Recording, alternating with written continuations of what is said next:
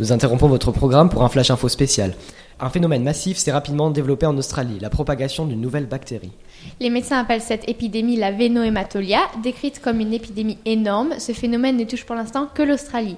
De nombreux cas de maladies graves sont cependant déjà répertoriés et on compte déjà plus d'une vingtaine de décès dus à cette épidémie. Il est maintenant temps de se rendre compte de l'importance de tout cela. Laissons la parole aux médecins de l'organisation Médecins sans frontières qui vont nous expliquer le cas le plus précisément possible et peut-être aller à la rencontre de malades. Bonjour, je suis le médecin sans frontières en charge de ce centre. C'était un des premiers centres à être ouvert tout près du premier site d'infection.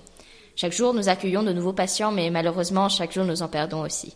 Nous avons une équipe de médecins et d'infirmières qui travaillent sans relâche à trouver une cure et s'occuper des patients. Je vous fais visiter Nous voici dans le centre d'accueil des nouveaux patients. Je laisse notre infirmière vous expliquer l'importance de cette partie du centre et de son propre rôle. Alors bonjour, euh, moi c'est Francine, donc je suis ici depuis environ euh, le début de l'épidémie. Donc je suis responsable d'accueillir les nouveaux arrivants atteints de la vénohématolia. Donc à leur arrivée, ils sont évidemment effrayés et sèment une grande vague de panique dans l'hôpital. Donc mon rôle premier est de les calmer et les rassurer. Je pense que le plus terrible est que autant eux que moi savons que les chances de s'en sortir sont minimes. Donc à ce stade de la maladie, les patients connaissent déjà différents symptômes. Tout d'abord un refroidissement aux extrémités, puis dans tout le corps. Ils sont également très essoufflés à cause de la faiblesse musculaire et donc du cœur. Puis des taches bleues commencent à apparaître petit à petit sur le corps, en commençant par les doigts. Donc au niveau vestimentaire, donc je porte un habit d'infirmière avec un masque, car contrairement à certains collègues des stades de la maladie plus avancés, je ne suis pas de groupe sanguin immune et dois donc me protéger. Nous savons tous qu'aujourd'hui le vaccin n'est pas assez puissant pour empêcher l'infection du virus. C'est pourquoi il y a un grand risque donc chaque jour que j'attrape ce virus. Merci beaucoup pour ce témoignage. Euh, Nous continuons la visite. Nous entrons maintenant dans le bloc B, avec les patients du deuxième stade. Ils commencent à être bleus, tirant même vers le violet, et des larmes fluorescentes sont très communes. Nous avons la chance de vous présenter un de nos plus vieux patients, un des seuls survivants de l'infection initiale. Il nous a laissé la liberté de faire des tests essentiels pour trouver une cure sur lui. Il a accepté aussi de conduire une interview avec notre studio aujourd'hui. Je lui laisse le micro. Merci Jade. Donc, euh, Tito, on sait que vous étiez sur place dans la mine au moment de l'explosion. Est-ce que vous pouvez nous raconter comment euh, tout est arrivé? Donc, euh, ce qui s'est passé, c'est qu'on était en train d'essayer une nouvelle machine plus performante, euh, donc qui nous permettait déjà de creuser beaucoup plus profond. Donc, on était déjà euh, bien un kilomètre de plus que la normale. Et euh, au bout d'un moment, j'ai senti la machine euh, ralentir et s'enrayer. Du coup, j'ai augmenté la puissance euh, pour euh, perforer le, trou qui posait problème. Donc, je pensais que c'était une roche ou quelque chose. Et tout à coup, toute la pression s'est relâchée et on a senti une explosion et la fumée est sortie. Donc une fumée violette qui nous a tous, qui a envahi le site.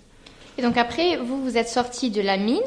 Et euh, donc, comment, déjà, comment vous avez fait pour sortir Et est-ce qu'il y en a qui sont restés coincés ou euh, Eh bien en fait, euh, comme c'est sécurisé et automatique, notre, on est aux commandes de la, de la machine, mais on est à l'extérieur de la mine, donc on risquait pas grand chose.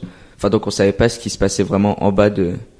Mais donc on est sorti, on s'est retrouvés et euh, on allait tous bien. Apparemment on était tous euh, juste un peu étouffés et choqués par les- la secousse et la fumée. mhm. Mais euh, il y a des symptômes qui se sont développés. C'est d'ailleurs pour ça que vous êtes ici. Donc, si vous pouvez nous en dire un peu plus.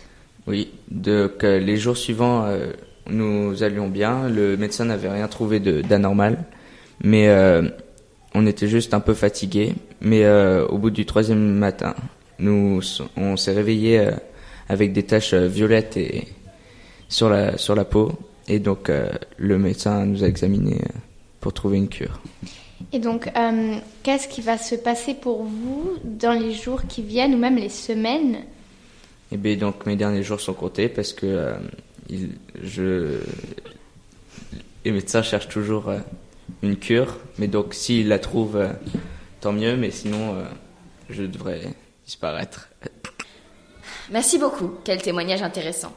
Nous allons malheureusement devoir bientôt déplacer notre patient vers le bloc C avec les patients en phase terminale. Nous visitons d'ailleurs maintenant le bloc C. Seules des infirmières de groupe sanguin immune et avec une grande force psychologique peuvent travailler ici. Leur rôle est de rendre la mort la plus douce possible. Excusez-moi, je vous laisse avec notre infirmière. La mort, fait irréversible, fait partie de mon quotidien. Je ne puis m'en échapper. Nous prenons soin de nos passions, nous nous approchons petit à petit d'eux émotionnellement, puis, lorsque l'heure est venue, une petite, part de nous, une petite part de notre amour que nous avons consacré est diminuée en cadavre, en orgueil qui repose sur notre conscience nuit et jour. C'est injuste, pourtant la réalité. Avant la mort, ils sont comme dominés par un être. Ils parlent insensément de leur enfance ou la fois qu'ils avaient gagné leur match de baseball. Ils essayent de se rattacher à cette douce innocence, chaleureux berceau familial.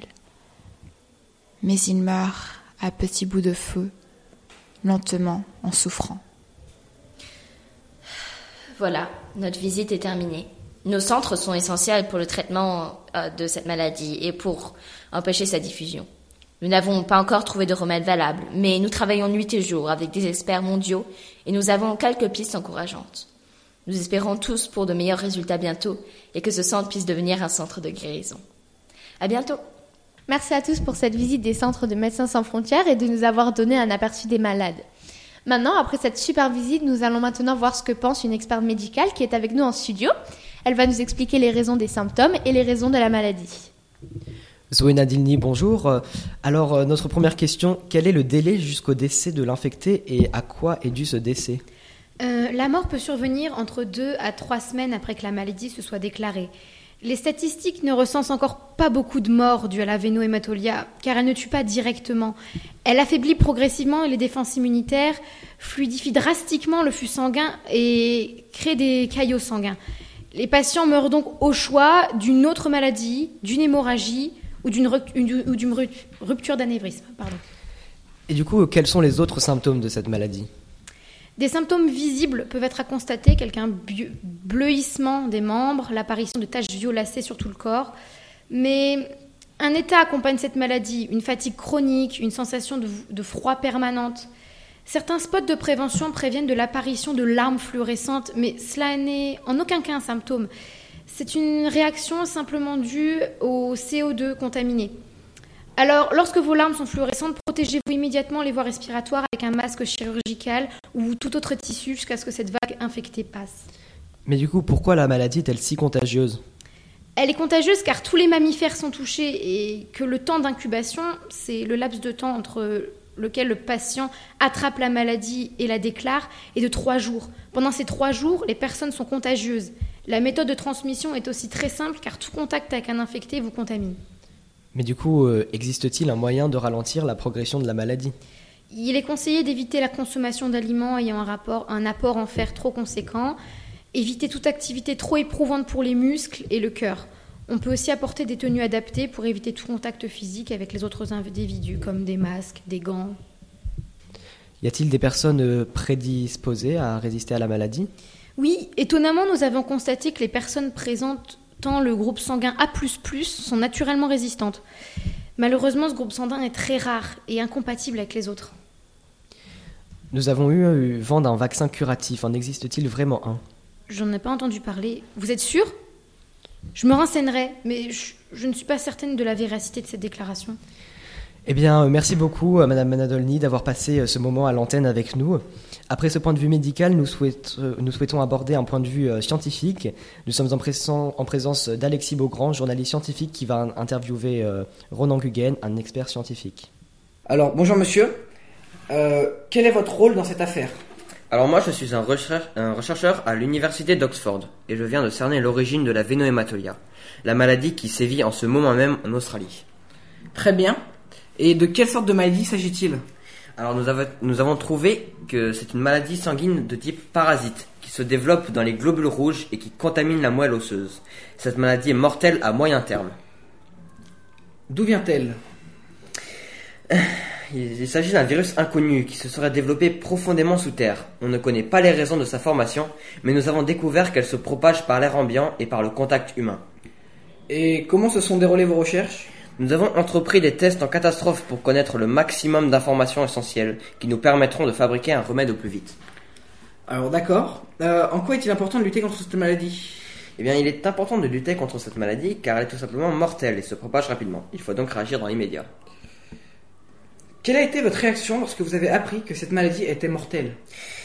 Avec toute l'équipe, après un court instant de panique, nous avons réuni tout le personnel et le matériel nécessaire à réaliser des recherches effectives. Êtes-vous inquiet pour la suite des événements? Eh bien, pour ne rien vous cacher, oui, nous sommes inquiets. Cependant, on ne peut baisser les bras. La situation est trop grave pour se le permettre. Nous devons donc être efficaces et réactifs. Merci beaucoup Ronan Guggen. Afin de conclure cette émission sur le phénomène massif qu'est la vénohématolia, nous avons avec nous une journaliste politique, Clara Perpoil. C'est à vous. Bonjour, nous sommes en direct de notre studio à Canberra, bouleversés par l'ampleur du problème politique face à ce virus mystérieux. Le 13 septembre 2017, l'état d'urgence a été déclaré en Australie et les frontières ont été fermées. Depuis ce jour, le système politique de l'Australie a complètement changé. Le Premier ministre, en collaboration avec le président des États-Unis Donald Trump, commence à s'approprier du pouvoir. Le 17 septembre, l'entreprise F a découvert un vaccin pour guérir le virus. Le gouvernement a décidé de fermer la mine source de maladie à l'aide d'une équipe spécialisée. L'État a aussi mis en place des politiques de prévention annoncées le 18 septembre par le Premier ministre, qui a fait un discours en indiquant les procédures à suivre. La population a l'obligation de se rendre à une visite médicale obligatoire pour recevoir le vaccin. Les patients et les personnes atteintes du virus seront mis en quarantaine. Nous venons juste d'apprendre que plusieurs de nos confrères journalistes ont disparu. Les autres studios de radio ont dénoncé le gouvernement. Il est accusé d'avoir fait taire par moyens encore inconnus nos journalistes. Nous tâcherons de vous tenir au courant des informations à venir. Merci.